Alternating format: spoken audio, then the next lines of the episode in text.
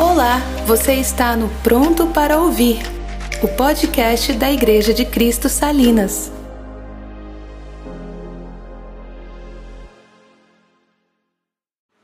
Queridos, a palavra que eu trago hoje é, tem como tema verdade que conduz à piedade. Né? A gente vai passear um pouquinho no livro de Tito, né, na carta escrita por Paulo ao seu filho na fé Tito. Mas antes de entrar nessa carta, né, eu queria é, lembrar algumas coisas do porquê que o Senhor ministrou meu coração para trazer essa palavra. Né? Hoje a gente vê muita. A gente vê as diferenças, né? os extremos, né? pessoas que têm muita verdade, mas que não andam em piedade, que não andam em boas obras, mas também vemos o outro extremo. Pessoas que andam em extrema piedade, mas que não se aprofundam na verdade. Então a gente, como igreja, em nome de Jesus, a gente tem que andar na verdade, mas sempre sendo conduzido pela piedade. A gente tem que andar na verdade, mas sempre lembrando das boas obras, da santificação bíblica, da piedade. Não adianta nada nós termos uma boa verdade se nós não tivermos piedade bíblica. Então, quando o Espírito Santo estava falando ao meu coração, a gente corre esses dois grandes perigos hoje, irmãos. Belo conhecimento, mas sem boas obras e sem vida piedosa, ou sermos piedosos e não buscarmos nos aprofundarmos nas verdades das Escrituras. E sermos enganados por qualquer vento de doutrina. O grande perigo da piedade ao extremo sem uma verdade é nós sermos enganados por qualquer palavra que está sendo solta aí no nosso dia a dia. A cada dia que passa, nós conseguimos ver que a lealdade à palavra e a santidade bíblica estão cada vez mais raros. Lealdade à palavra, mas santidade bíblica estão cada vez mais raros. E se nós abrirmos ali os evangelhos, o que Jesus mais nos alertou, o Jesus, uma das coisas que Jesus mais nos alertou foi sobre os falsos profetas que iriam surgir no meio da igreja. Em Marcos capítulo 13, não precisa se abrir, ali no sermão profético, no sermão do fim dos tempos, quando Pedro, João e André fazem uma pergunta a Jesus, né, de quando seria é, esse tempo, né, dos fins dos tempos, ali no versículo 22, Jesus alerta a igreja que no meio do seu povo iriam aparecer falsos pastores, falsos profetas, homens que iriam desviar, inclusive até os eleitos. Então Jesus, em todos os quatro evangelhos, evangelhos eles nos alertam sobre isso. Olha, tenham cuidado, olhem para a verdade, tenham cuidado, porque no meio de vocês aparecerão pessoas que parecem ser ovelhas, mas são lobos. São lobos. Então a gente ouve esses avisos por todo, por todo, não só os evangelhos, mas as epístolas, as cartas, a gente escuta esses avisos direto. Os apóstolos, os discípulos.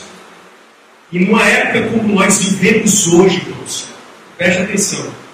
Numa época como nós vivemos hoje, nós precisamos mais do que nunca estarmos atentos às verdades das Escrituras. Uma época de tanta notícia, de tanta profetada falsa, de tanta mentira, de tanta, olhe para dentro de si, autoconfiança. Mais do que nunca você tem que olhar para as verdades das Escrituras. Essa é uma época, e como todas as outras, né? A gente precisa olhar para a Bíblia, precisa olhar para a verdade. Pois a verdade, ela vai nos proteger, sabe do que, irmãos? Nem todo aquele que confessa ser cristão é realmente cristão. Nem todo livro de teologia ou livro evangélico que você compra, que tem uma capa, realmente é o que ser. Nem todo missionário, nem todo pastor, nem todo diácono, nem todo bispo, nem todos são o que realmente dizem que são. Por isso nós temos que andar realmente focados na verdade. Porque vivemos em um tempo em que existem muitos lobos vestidos com peles de ovelhas no meio da casa de Deus. Então nós temos realmente que ter todo cuidado de olhar para a palavra e meditar nela com todo cuidado. Então vamos abrir a nossa Bíblia no livro de Tito. Ali no capítulo 1. A gente vai. Fazia tempo que eu pregava com pontos.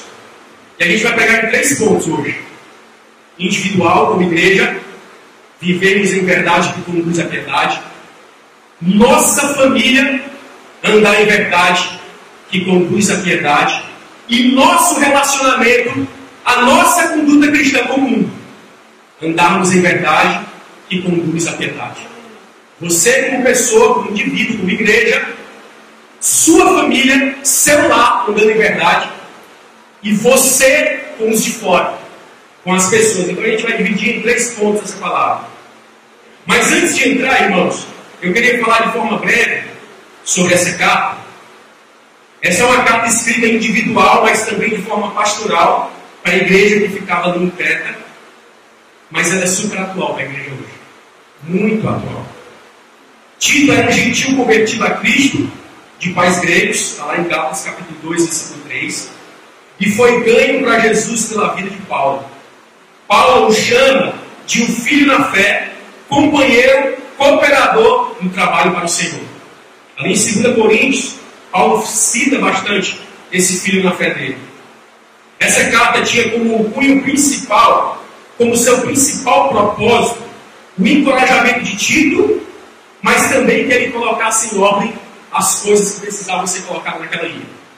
Então, ali no versículo 5, Paulo diz o motivo e o propósito de ter escrito essa carta aqui. Ele diz assim: a razão de tê-lo deixado em Creta foi para que você pusesse em ordem o que ainda falta e constituísse presbíteros em cada cidade como eu instruí. Então, Paulo pede para Tito colocar em ordem aquilo que ainda faltava, construindo presbíteros em todas as cidades, mais ou menos no intervalo entre a sua primeira e a sua segunda prisão. Creta era uma ilha uma pequena igreja cristã que existia ali, que muito provavelmente foi formada ali no Pentecostes. Em Atos capítulo 2, versículo 10, diz que os cretenses estavam ali quando o Espírito desceu sobre os discípulos, e muito provavelmente aqueles que estavam ali em Pentecostes levaram ali as boas novas para aquela ilha. Só que tinha muita, muita heresia no meio daquele povo, muito paganismo, muito ocultismo, muita doutrina de homens, muita falsa piedade no meio daquela igreja. Então, Paulo coloca seu filho ali e diz assim: olha, precisa-se colocar em ordens algumas coisas. Então, Paulo levanta, confiando como um bom cooperador de Cristo, Tito, e diz assim: ó, Tito, vai lá.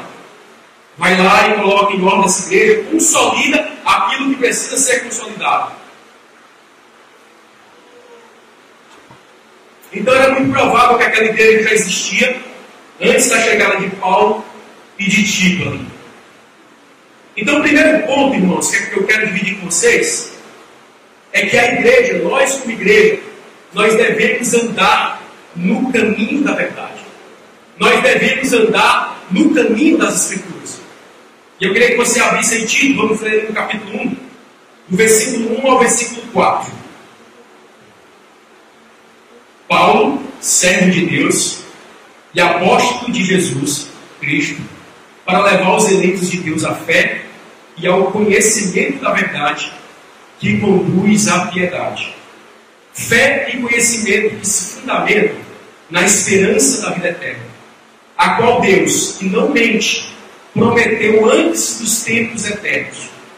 No devido tempo, ele trouxe à luz a sua palavra, por meio da pregação a mim confiada por ordem de Deus, nosso Salvador. A Tito, meu verdadeiro filho em nossa fé. A graça e a paz da parte de Deus Pai e de Cristo Jesus, nosso Salvador. Então, Paulo começa fazendo essa introdução, falando o real motivo por que ele foi chamado levar os eleitos à fé e ao conhecimento da verdade. Mas não só a fé e ao conhecimento da verdade, mas uma fé e um conhecimento que conduz à piedade. Não só ter a verdade por si mesmo, não só ter a verdade por um mero conhecimento, não só ter a verdade para passar para outras pessoas, mas que essa verdade encaixasse no nosso coração ao ponto de que a minha vida fosse completamente transformada por esse Deus vivo. Que essa verdade entrasse dentro de mim como uma verdade absoluta e que eu pudesse andar nela, nesse conhecimento, nessa verdade. E hoje nós vivemos tempos tensos, irmãos. Tempos que realmente precisamos olhar para essa verdade como pérola principal da nossa vida. Sabe aquela pérola lá da parábola? Que o rapaz achou e vendeu tudo que tinha para comprar? Pois está aqui a pérola. Essa é a pérola principal da nossa vida. Essa é a verdade que tem que guiar a nossa vida. É essa a verdade que tem nos conduzido. Então Paulo fala que foi comprado, que era um escravo de Cristo, que era um servo do Senhor para levar a igreja a essa verdade, a essa piedade. E hoje, na atualidade, o que mais vemos é o quê? O relativismo da verdade. Não é relativo. Não, espera só. Não, tem esse ponto de vista. Não, mas veja bem, não é bem assim. É ou não é? O que nós mais vemos é esse relativismo no nosso dia a dia. Tudo hoje é relativo. Não, não é bem assim. E detalhe, detalhe, irmãos, por homens que eram referência, homens que eram referência no Evangelho, homens que me impactaram, homens que eu estudava 10, 12, 15 anos atrás, quando eu conheci Jesus, e que hoje estão relativizando a verdade, dizendo que não é bem assim. Não é desse jeito. Precisa ser inovado. Precisa fazer aquilo. Precisa fazer outra coisa. E se nós, como igreja, nós, CS, se nós não tivermos apegado a essa sã doutrina, a essa verdade saudável, nós seremos também enganados. Preste atenção. Se nós, como igreja, não olharmos para a Bíblia e dizer isso aqui é verdade absoluta, nós também corremos o risco de ser enganados. Um sério risco. Não estamos aqui apenas, irmãos, não estamos aqui apenas para ouvir falar do Senhor, mas para contemplar Ele em todas as áreas da nossa vida. Você lembra do final da vida de Jó? Eu apenas ouvia ouvir falar de ti, mas agora os meus olhos conseguem te ver. Nós estamos nessa vida não só de ouvir falar, não, vou para a igreja domingo, eu escuto da palavra do Senhor, eu ouço da palavra do Senhor, é tão bom, faz tão bem para mim, mas não é só sobre isso. É para que nós possamos, como igreja, ao sair dessa igreja, contemplar Jesus em cada momento, em cada área da nossa vida, ao lavar das mãos, ao almoço daqui a pouco, ao bate-papo com a esposa, com os filhos, em tudo, nós somos chamados para viver em piedade em verdade. O Evangelho não é apenas para fazer bem ao meu e ao seu ego. O Evangelho não é apenas para uma palavra que vai te motivar, que vai levantar o teu autoestima. O Evangelho é transformação. Transformação de coração, transformação de vida, transformação para que eu e você possamos ser aquela luz que Jesus diz no Sermão do Monte. Onde todos possam ver e dizer assim: a verdade nessa família, a verdade nessa pessoa. Ele realmente vive aquilo que ele prega. Ele realmente vive, ela realmente vive aquilo que ela diz viver. O Evangelho nunca foi sobre autoestima só. Pelo contrário, o Evangelho quebra a gente. Não é só uma palavra para te deixar bem, teu... não, é para transformar, quebrar e fazer você de novo.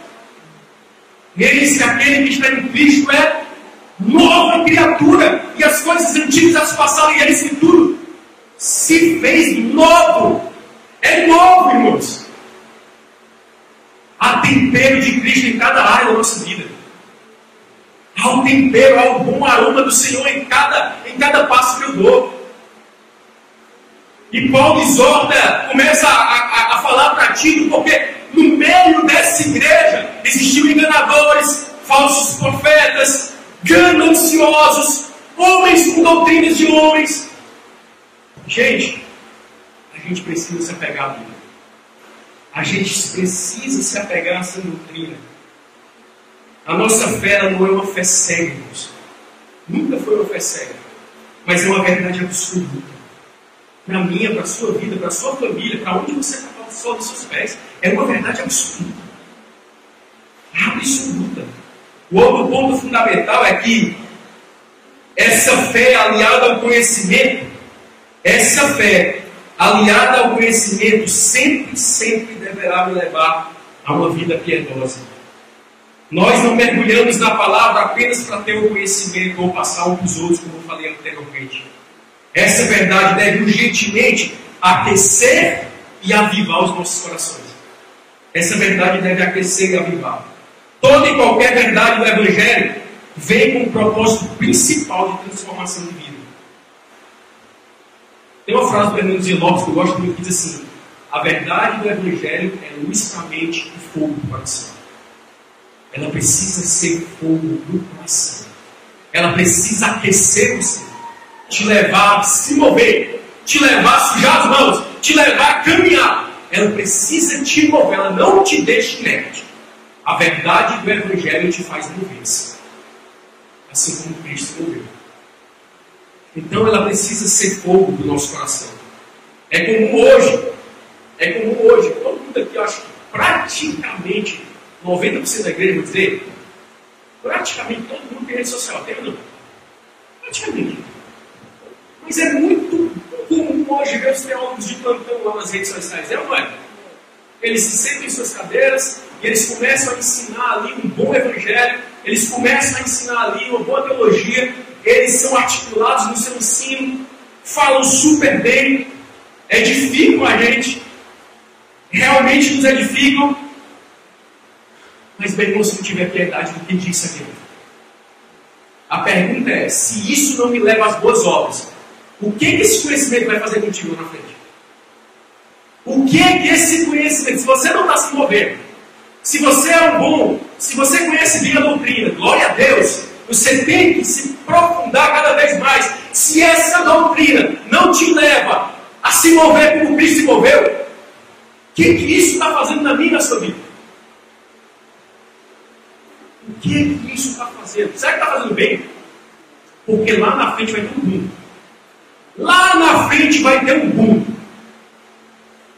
Meu irmão, se mova em piedade e em boas obras. Se mova como Cristo se moveu. Paulo, em sua primeira carta a Timóteo, instrui Timóteo ali, dizendo o seguinte. Vou abrir aqui rapidinho. 1 Timóteo capítulo 4, ali no versículo 6, Paulo diz assim: se você transmitir, Timóteo, essas instruções aos irmãos, será um bom ministro de Cristo Jesus, nutrindo com as verdades da fé e da boa doutrina que tem seguido. Rejeite as fábulas profanas e tolas e exercite-se na piedade. Vou repetir: exercite-se na piedade. O exercício físico é de pouco proveito, porém a piedade para tudo é proveitosa, porque tem promessa da vida presente e da vida futura. A piedade, irmãos, ela tem promessa da vida presente e da vida futura. Voltando para Tito, abra sua Bíblia ali em Tito capítulo 2, versículo 11. Tito 2,11 diz assim: Porque a graça de Deus se manifestou Salvador a todos os homens. Ela nos ensina a renunciar à impiedade e às paixões mundanas e a viver de maneira sensata, justa e piedosa nessa era presente, enquanto aguardamos a bendita esperança, a gloriosa manifestação do nosso grande Deus e Salvador Jesus Cristo. A graça de Deus se mostrou salvador, irmãos, a todos os homens, para renunciarmos na era presente às paixões e as impiedades desse mundo, mas para vivermos em uma vida piedosa, para vivermos em uma vida cheia de amor, para vivermos em uma vida cheia de graça. Essa graça salvadora que encarnou, morreu, ressuscitou há praticamente dois mil, dois mil anos atrás, precisa ser vivida hoje, com os olhos fixos na eternidade.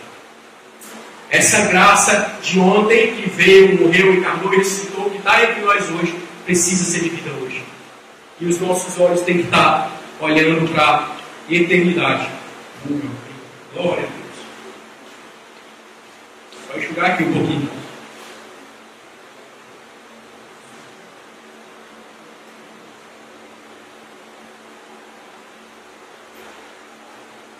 Não podemos, irmãos, e não devemos ter uma vida.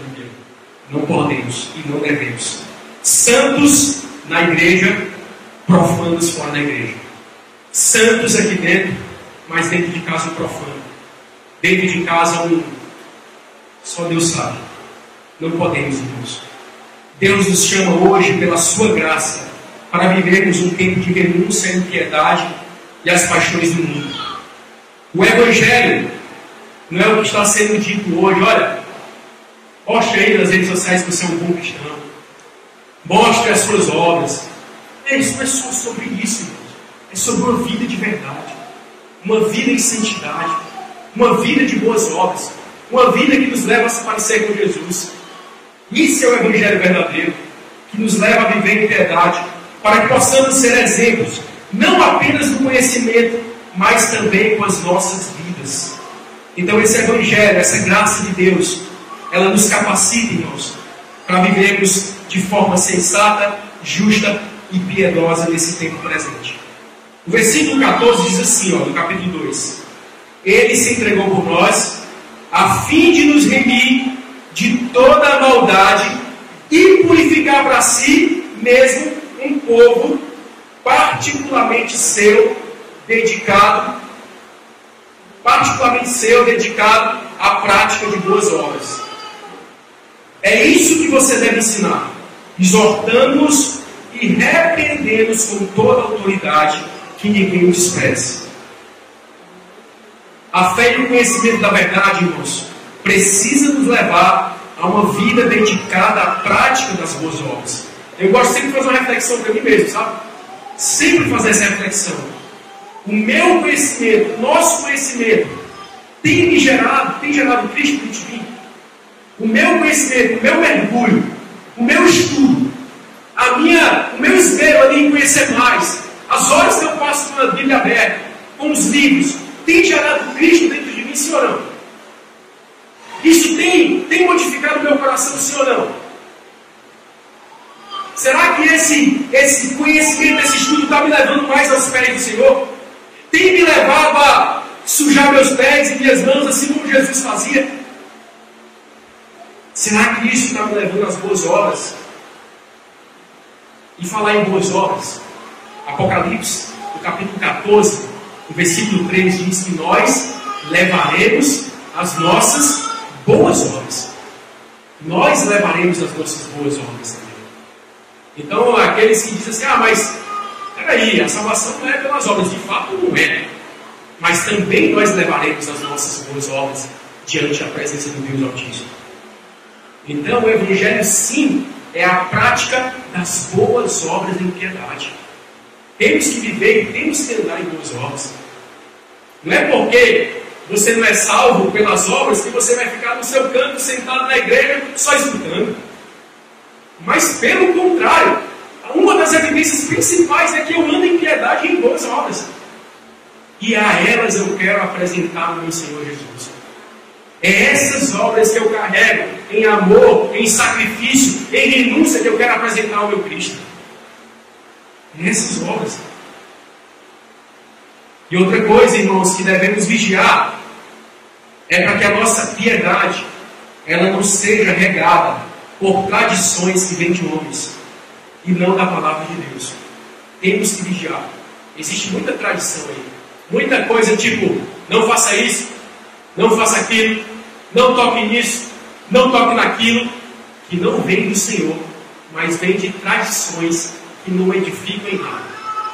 Jesus, no Evangelho de Marcos, ainda diz assim, lá no versículo 6, quando os fariseus começaram a questionar por que, que os discípulos de Cristo estavam pegando as espigas com as mãos em pleno sábado. Então Jesus olha para os fariseus e diz assim: Este povo me honra com seus lábios, mas o seu coração está longe de mim. Em vão me adora. Seus ensinamentos não passam de regras ensinadas por homens. Vocês negligenciam os mandamentos de Deus e se apegam às tradições dos homens. Temos que ter cuidado com as tradições dos homens, irmãos. Ali, voltando para o capítulo 1, quando Paulo está aconselhando a igreja, a partir do versículo 10, ele fala desses homens que estavam arruinando famílias inteiras por causa de tradições, por causa de mentiras, por causa de situações que estavam levando à queda da igreja. Tradições humanas, tradições que não vêm de Deus, tradições que não vêm do alto. E nós temos que ter muito cuidado com isso. Mas antes de entrar aqui no versículo 10 do capítulo 1, eu queria só fazer um adendo rapidinho, aqui no capítulo 1, do versículo 6 ao versículo 9, que fala sobre a constituição dos presbíteros. Aqui fala, eu vou ler, você pode ler depois, mas eu quero te pedir uma coisa, você que está aqui hoje, meus irmãos, orem de verdade pelos seus pastores. Mas orem, orem mesmo, para que eles se mantenham fiéis e fidedignos à palavra de Deus. Nós devemos orar para que o que está escrito aqui, do versículo 9 ao versículo, do versículo 6 ao versículo 9, seja uma verdade na vida dos pastores dessa igreja. Uma verdade completa. Então, assim, não vou me adentrar, mas eu estou te pedindo. Clame pela vida dos seus pastores. Eles precisam de oração. Nós precisamos de oração. Demais. Demais. Você não tem noção para se manter firme e para se manter fiel às Escrituras. Então, do versículo 10 ao versículo 16, vamos lá ler. Diz assim: Pois há muitos insubordinados que não passam de faladores e enganadores, especialmente os do grupo da circuncisão. É necessário que eles sejam silenciados, pois estão arruinando famílias inteiras, ensinando coisas que não devem, e tudo por ganância. Um dos próprios profetas chegou a dizer: cretenses sempre mentirosos, malignas, glutões preguiçosos, tal testemunha é verdadeiro. Portanto, repreenda-os severamente, para que não sejam, para que sejam sadios na fé. E não deem atenção a lendas judaicas, nem a mandamentos dos homens que rejeitam a verdade. Para os puros, todas as coisas são puras mas para os impuros e descrentes, nada é puro. De fato, tanto a mente como a consciência deles estão corrompidas. Eles afirmam que conhecem a Deus, mas por seus atos o negam. São detestáveis, desobedientes e desqualificados para qualquer boa obra. Vou falar uma coisa para vocês, especialmente aqui a partir do versículo 15. Para os puros, todas as coisas são puras. Pureza e piedade só podem vir, irmãos, de uma mente renovada pelo Evangelho. Uma mente renovada pelo Evangelho, ela anda em pureza e ela anda em piedade. Não é questão de fazer ou não fazer, como eu disse. Não é questão de tocar ou não tocar, mas é a questão de ser dominado pela graça do Evangelho de ser lavado pela graça do Evangelho, de ser lavado pelo Senhor e pela Sua palavra. Temos muita religiosidade no meio da igreja, irmãos. Muita religiosidade. Olha, não faz isso não. Não faz isso não, porque senão vai se afastar de Jesus. Olha, não pode fazer isso. Mas não é sobre isso. Não é sobre isso que Paulo está dizendo, não é sobre isso, é sobre uma verdade que deve, ter, deve ser guardada dentro do meu e do seu coração e essa verdade transformar o meu e o seu interior. E aí, meus irmãos, você pode observar, para aqueles que não são banhados pela graça do Evangelho, tudo é impuro. Rapaz, isso não é de Deus, não. Rapaz, caramba, rapaz, não, não posso fazer isso, não. É, é pecado. É, é. Sabe por quê? Porque para os impuros tudo é impuro. Tudo é impuro. Mas para aqueles que são banhados pelo Evangelho, aqueles que são banhados pela graça de Deus, aqueles que são banhados pela verdade das Escrituras, conseguem ver pureza em tudo. Em tudo. Obviamente que você não vai andar no canto que não deve andar. Você não vai tocar uma coisa que não deve tocar. Claro, aquilo que contradiz o Evangelho. Mas nós não andamos em religiosidade, em legalismo, mas em verdade. Amém? Nós andamos em verdade. O segundo ponto que eu queria tocar, irmãos, com vocês, além dessa verdade que deve fazer parte do nosso coração, é a nossa família. Como a nossa família tem dado? Como o celular tem caminhado? Começando pelos jovens da igreja, né? como você jovem tem se portado com seus pais? Como nós temos se portado dentro da nossa casa, como igreja? Será que nós temos andado em verdade e em piedade, que conduz a piedade? Como nós temos andado como família? Ali no capítulo 2 de Tito, vamos ler ali no versículo 1 ao versículo 6. Você, porém, fala ao que está de acordo com essa doutrina. Ensine os homens mais velhos a serem moderados e dignos de respeito, sensatos, sadios na fé, no amor, na perseverança.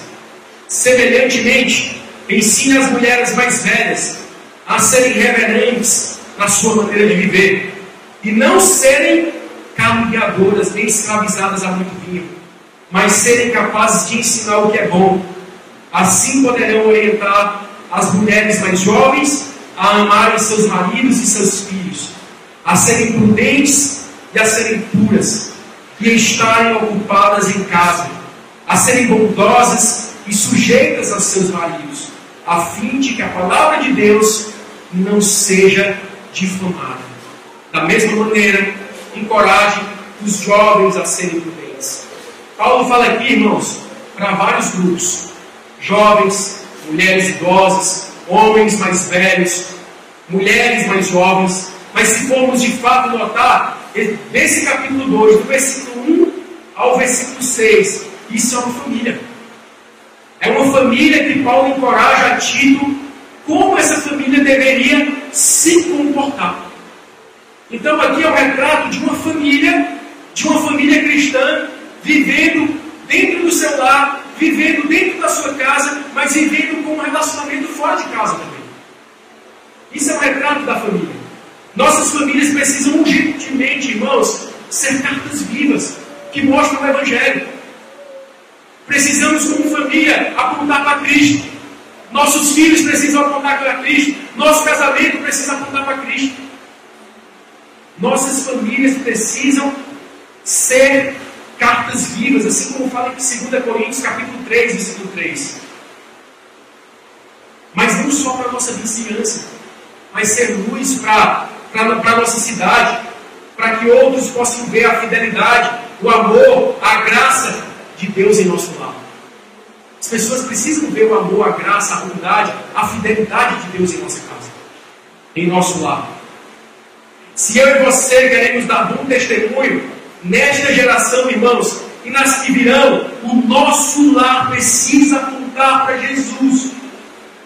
A nossa casa precisa apontar para Cristo. As suas reações dentro de casa precisam apontar para Jesus. Seus filhos precisam olhar para você e dizer: Meu papai parece com Jesus. Sua esposa precisa olhar para você e dizer assim: Ele renuncia com Jesus. Nós precisamos andar na nossa casa assim como Jesus andou, se queremos ser uma igreja forte. Não adianta nada, irmãos, você pegar todo o serviço, abarcar todo o serviço da igreja, se dentro da sua casa você não mexe uma palha. Escute só. Se dentro da sua casa você não é o primeiro que renuncia, e ali eu falo especialmente para os homens que estão aqui. os marmanjos que estão aqui, como eu, que sofremos tanto, né, no sentido do seguinte, cara, eu tenho que ir primeiro, eu tenho que ser o exemplo, eu tenho que fazer, vou deixar minha esposa fazendo, eu vou ser o exemplo primeiro. Como a minha casa tem se comportado, como a minha casa tem se comportado numa época como essa, ontem eu estava falando lá no Urubu. Irmãos, vivemos tempos difíceis de tribulações. Mas é impressionante, se você não tiver cuidado, se você não tiver atento, você vai ver que o inimigo está entrando dentro das casas para mexer com o humor das famílias, para desequilibrar a estrutura familiar. Porque uma vez que a estrutura familiar for desequilibrada, uma vez que seu casamento estiver desequilibrado, meu irmão, a bagaceira vai ser grande. Desculpa a palavra. Tempos de tribulação são tempos de famílias fortes. Fortes, edificadas, regadas com louvor, regadas com culto doméstico, regadas com palavra todos os dias, regadas com devocionais. Tempos difíceis são tempos em que as nossas casas se transformam em lares que mais parecem o céu do que uma casa física. Mais parece o céu. Sabe, você entra na casa do irmão e diz assim, meu irmão, parece o céu aqui. De tanta presença de. Então, tempos difíceis, tempos de tribulação como esse que nós estamos vivendo, meu irmão, você precisa apontar sua casa para Jesus. Seus filhos, suas, sua esposa, seja quem for. E tudo que Satanás está tentando, irmãos, é ridicularizar a vida do familiar do crente. Então, vigiemos especialmente em nossas casas. Se você e eu constituímos uma família, se você e eu, você que está aqui, se você e eu constituímos uma família, o que, é que tem sido mais importante para você hoje? Se você foi homem para casar, o que, é que tem sido mais importante para você hoje? Se você foi homem para botar um, dois, três, quatro, cinco, sei lá quantos filhos, você botou nessa terra, o que, é que tem sido mais importante para você hoje? O que, é que tem sido mais importante? Seu trabalho? Seu status para a sociedade? O que, é mais importante? Seu trabalho, seu status, ou mais além, seu ministério, é mais importante do que o seu lar? Digo, um homem que está aqui em cima de dois pastores, sabe a dificuldade que eu tive em relação a isso, sabe como Deus está me tratando em relação a isso. Dino me deu uma sortada gigante entre 2018 e 2019, duas coisas que eu queria fazer e que provavelmente eu ia bagaçar minha família. Não, não digo, provavelmente. E hoje, meus irmãos, eu tenho aprendido que se eu constituir uma família, eu devo ser homem para cuidar dessa família primeiro. Muito além do meu ministério. Eu devo ser homem para sacrificar a minha família muito além do meu trabalho. Eu devo ser homem para sacrificar a minha família muito além do meu status na rede social. Eu devo ser homem dentro de casa. Homem de verdade. Homem que busca Deus. Homem que está em jejum. Homem que busca Deus em oração. Homem que busca Deus em todo tempo. Para que a minha família possa ser construída numa base sólida. Numa base forte. Numa base que mostre Jesus para que outros possam ver. Vemos pessoas sendo chamadas de bênção pelos outros na rua, mas em casa, com sua misericórdia. Não serve. O status para essas pessoas é mais importante do que uma vida de verdade dentro da sua casa. O status para essas pessoas é mais importante do que uma vida de verdade dentro de casa. 1 Timóteo, capítulo 5, versículo 8, diz assim: Se alguém não cuida dos seus, especialmente dos da sua casa, negou a fé. E é pior do que um descrente. Se você não cuida dos seus, se eu não cuido dos meus, é pior do que um que não conhece Jesus. Pior. Você sabe o que é isso? Se a sua casa não está bem, largue tudo e vai cuidar dela. Vá cuidar até que ela seja sadia e você pode, possa fazer novamente para Jesus. Porque é muito além de outras coisas, a sua casa é que vai apontar para Cristo, muito mais que qualquer outra coisa. É a sua casa que vai apontar para Cristo. Mais do que nunca, do que nunca, vivemos em uma geração que precisa de heróis dentro das suas casas. Mais do que nunca.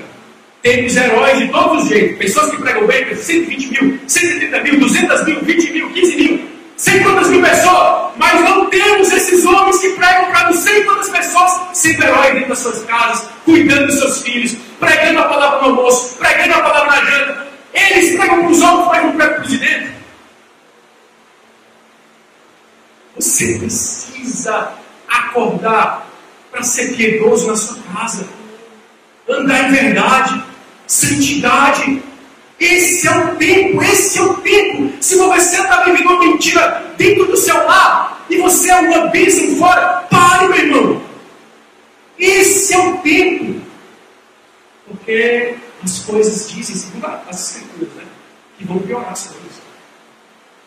Vão piorar as coisas. Então, precisamos de heróis da fé que vivam vida de verdade dentro das suas casas. Então, homens, como está o nosso comportamento dentro de casa? O meu e o seu comportamento concorda com os ensinos do Evangelho? Faça essa pergunta para você, homem, que está aqui hoje. Do menor ao mais velho. O seu e o meu comportamento concorda com o que Cristo diz nas Escrituras? Sim ou não? Precisamos refletir sobre isso. Mulheres, além do versículo 3 ao versículo 5, fala sobre o procedimento das nossas mulheres no lar. Será que o procedimento das mulheres da nossa igreja tem mostrado a seriedade com que levamos os ensinamentos de Jesus? Será que o procedimento das mulheres que aqui estão tem mostrado com seriedade os ensinos de Cristo? As mulheres hoje, preste atenção, irmãos, as mulheres hoje são ridicularizadas. Até dentro da igreja, até dentro, eu falo isso porque até dentro da igreja tem gente que ridiculariza a minha esposa. Não estou dizendo dessa igreja, não, certo? Estou dizendo gente da igreja. Ridiculariza a minha esposa porque colocou lá o marido e os filhos no centro da verdade, como prioridade da sua vida. Ridicularizam. Se dentro da igreja está assim, imagina fora. Como nós temos nos comportado como mulheres, digo, né? As mulheres estão aqui. Se você aceita essa zombaria, se você. É, como é, é a palavra? Se você retroage diante dessa zombaria, irmão, avance, está certo. O seu lar, o seu marido e os seus filhos são prioridade. Tem que ser prioridade. É o Evangelho que diz. Tem que ser prioridade. Precisamos perseverar, mesmo em meio à zombaria. Sabe por quê? Uma hora ou outra a colheita vai vir.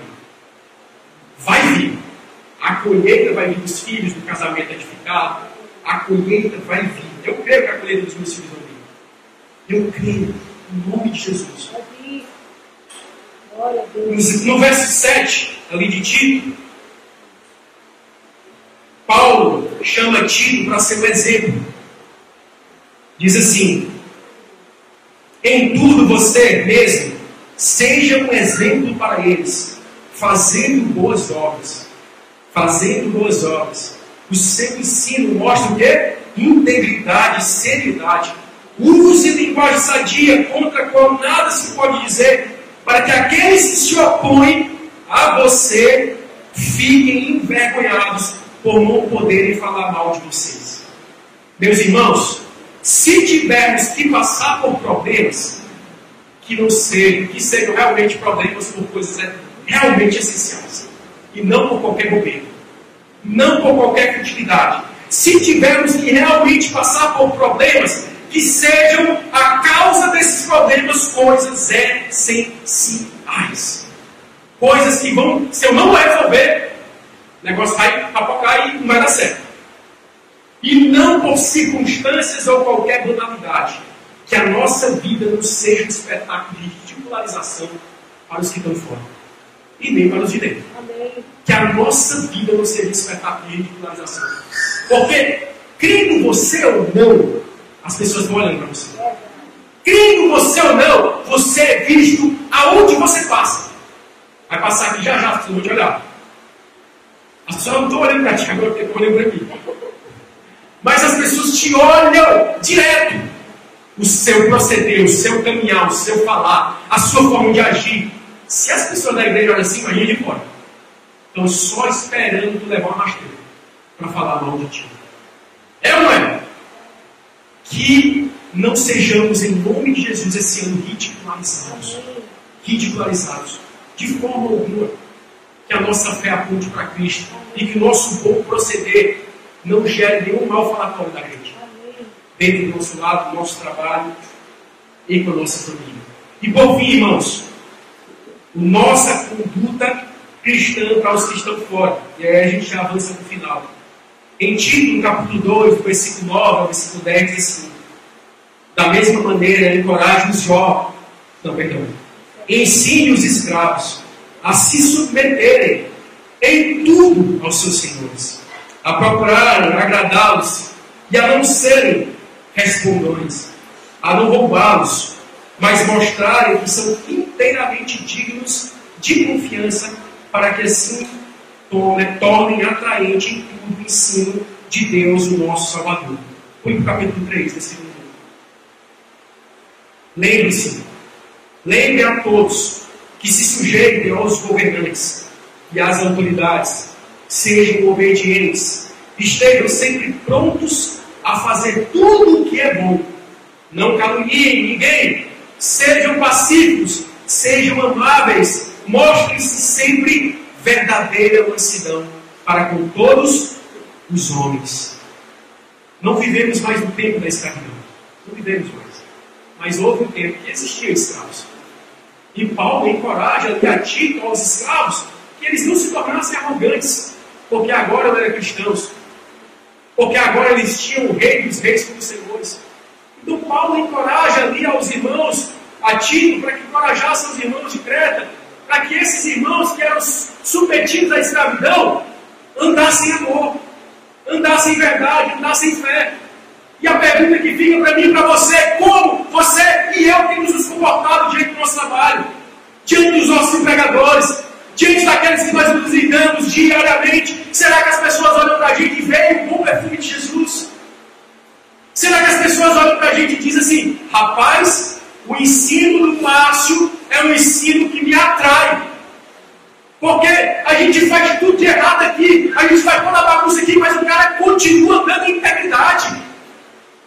Não é respondão, não é murmurento, não fica dando moleza no trabalho, mas é um cara íntegro, justo, anda em justiça no seu trabalho. Por isso é bem visto. Por isso é bem visto, assim que nós devemos andar como igreja na nossa conduta diária. Não devemos dar moleza no nosso trabalho, para que os outros não apontem o que estão aí. É o primeiro a ficar de braço dado, de perna cruzada e não trabalhando.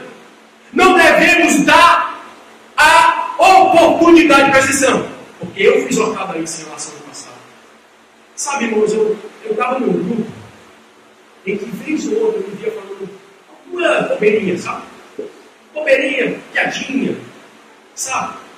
E nisso o Espírito Santo estava me confrontando. Era um grupo do trabalho. E vez ou outra falava, nada de. Mas o Espírito Santo estava dizendo, olha, é verdade. Você é um homem. Esses homens não é, não é ser aquele cara carro tudo, não, certo? Mas as piadinhas banais, sabe aquelas piadinhas? E eu estava começando a ficar mais perto dessas piadinhas. Estava gostando dessas piadinhas. E aí o Espírito Santo chegou bem forte e disse assim: para dessas piadinhas. Você é homem. Esses homens têm que olhar para você como um homem de Deus. Assim como você é para ser cara tudo tem que Não, mas homem, sem chacota, sem piadinha, sem. Aí eu peguei, dei uma. Achei que um prumo, né? Arrumei o prumo e fui. Arrumei o prumo e fui. Assim nós devemos ser dentro dos nossos trabalhos. Sabe, sem aquela chacotice sem aquela piadinha sem graça, sem aquela coisa que nos faz igualar-se. Igualar-se. Daqui a pouco você é um igual. Daqui a pouco você está na, na, na roda dos escarnecedores. Comendo junto aos porcos. Daqui a pouco, se continuar, é ou não é? Começa só com as gotinhas. Começa, daqui a pouco é uma biqueirinha. Daqui a pouco é. Já tá. Então, se você hoje, ó, presta atenção, se você hoje está cheio de chacotice no seu trabalho, meu irmão, em nome de Jesus, seja mulher e seja homem. Seja mulher e seja homem. O Senhor te chama não para ser carrancudo, mas para ser alegre e feliz, mas exemplo. Amém. É exemplo. É exemplo. Quando o Tito fala no capítulo 3, versículo 1, ele fala que nós devemos sim ser obedientes às autoridades, aos governantes.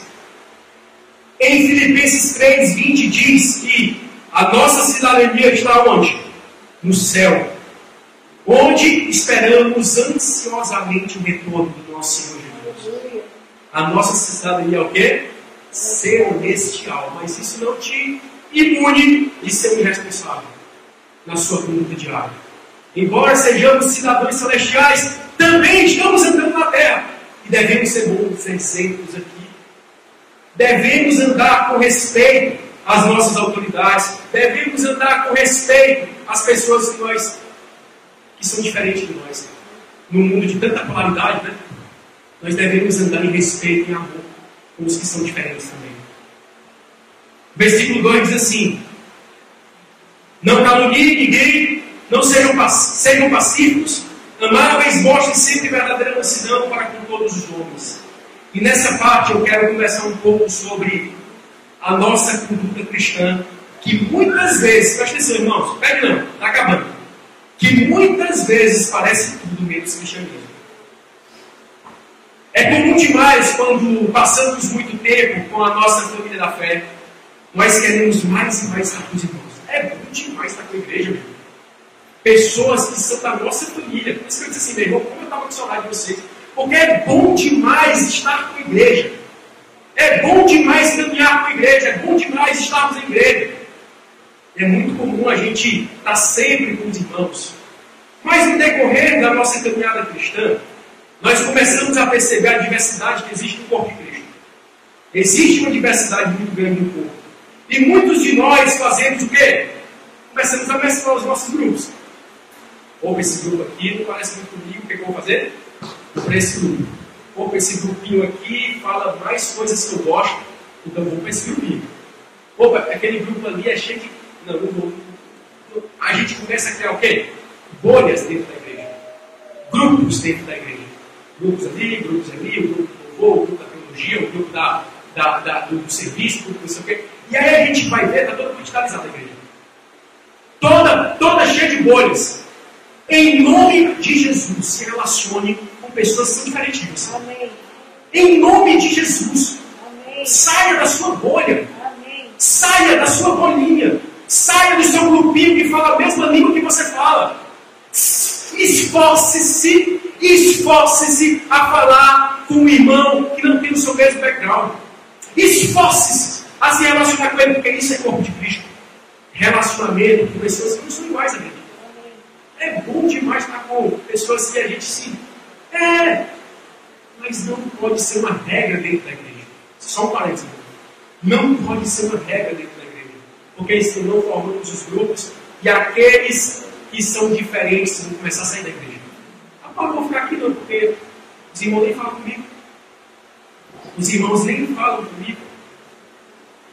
E se agirmos assim, meu irmão, dentro do corpo de Cristo, se conseguirmos agir assim aqui dentro, o que dirá fora? Se nós conseguirmos agir como igreja, nos separando, imagina com os de fora. A Paulo começa para que esse cara aqui não é um pecador. Paulo, vamos, vamos sentar na mesa do almoço com esse fulano, não, porque não, senão eu vou ser contaminado. Se nós conseguirmos, como corpo, nos separar, de certo modo, entende? De certo modo que a gente não consegue, mas ficar uns, imagina com os que estão fora, que precisam mais do que nunca da luz. Ver a luz em meio às trevas. Então, como nós, como igreja, temos nos relacionado com os de fora? Será que você é santo, tão, um santo tão grande que você não pode sentar com o faxineiro da sua empresa, com o pedreiro, com o, cara que está cozinhando, com seja quem for? Será que são tão diferentes que o cara é tão pecador que não merece? Será que o cara tem uma ideologia tão formada que ele não merece que você sente com ele? Porque ele é isso, ele é A e você é B. Porque você é B e ele é A. Será que como igreja nós conseguimos dividir de tal forma o santo, o, não, o secular e o sagrado? Não é secular, não posso, não, não, não posso, é, eu sou o tipo do Espírito. Será que não conseguimos ver a pureza?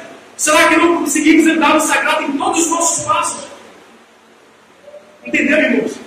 Então, como estamos nos portando? Como tem sido a minha conduta diária, diária, no meu trabalho, com, as pessoas que não conhecem Jesus, com aquele que tem uma diferença ideológica da minha, com aquele que tem, sei lá, tantas diferenças.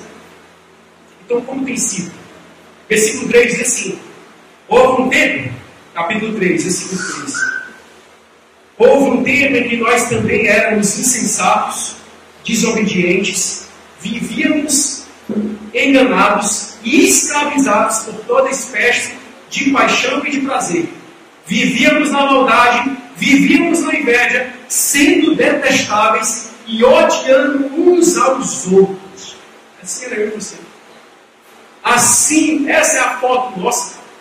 Odiando uns aos outros, detestáveis, cheio de pecado, cheio de mentira, cheio de coisa ruim. Mas, mas, versículo 4. Mas, quando da parte de Deus, nosso Salvador se manifestou a bondade e o amor pelos homens, não por causa dos atos de justiça por nós praticados, mas devido à sua misericórdia. Ele nos salvou pelo lavar regenerador e renovador do Espírito Santo. Aquele que ele derramou sobre nós generosamente, por meio de Jesus Cristo, nosso Salvador. Então, irmãos, mais digno de ira éramos eu e você. Mas mesmo assim, Jesus, com a sua maravilhosa graça, resolveu sentar à mesa conosco. Mais digno de ira era você que estava sentado aqui. Era eu que estou pregando aqui. Mas a graça de Deus resolveu sentar comigo, comunhar comigo, ter comunhão comigo. Então, quem sou eu? Quem é você de não querer ter comunhão com pessoas que têm pensamentos diferentes do seu? 2022, olha só, é um ano que vai ter muita diferença de pensamento. É, é ano. Esse é o tempo de você investir em Deus agora, no seu relacionamento com Deus, para quando chegar a hora, você se relacionar em amor com pessoas diferentes de você. Esse é o tempo de você se aprofundar, de você buscar a Deus, porque vai chegar a hora em que pessoas diferentes de você vão te confrontar. E aí o que, é que você vai fazer? Vai fugir? Não quer coisa de É isso que vamos fazer como igreja? Não vamos ser luz, Vamos viver dentro das quatro paredes, louvando, adorando, escutando a palavra? Não vamos ser luz lá fora, não vamos mostrar o amor de Cristo para outros que precisam. Então, que o nosso coração esteja preparado, Deus. Em nome de Jesus. O exemplo maior que devemos ter como corpo, como os de fora, é como Cristo nos tratou quando menos merecido. Nunca foi e nunca será pelo meu merecimento ou pelo seu mas somente pela bondade, amor, misericórdia e graça de Deus. Aleluia. Somente. Versículo 9 e 10. Evite, porém, conversas todas, genealogias, discussões, contendas a respeito da lei, porque essas coisas são quê? Inúteis e sem valor. Quanto àquele que provoca divisões, advirta-os uma primeira vez, uma segunda vez, depois disso rejeite-o você sabe que tal pessoa se perverteu e está em pecado por si mesmo, está condenado. Vivemos mais do que nunca nesses tempos em que haverá as divisões, mas nesse tempo de ano eleitoral na nossa nação, meus irmãos, eu quero pedir em nome de Jesus que você tenha sabedoria. Que você tenha sabedoria. Que a nossa igreja tenha sabedoria para lidar com isso. Nesse ano, em nome de Jesus. Amém? Você também encontra essa mensagem em vídeo em nosso canal do YouTube, Igreja de Cristo Salinas.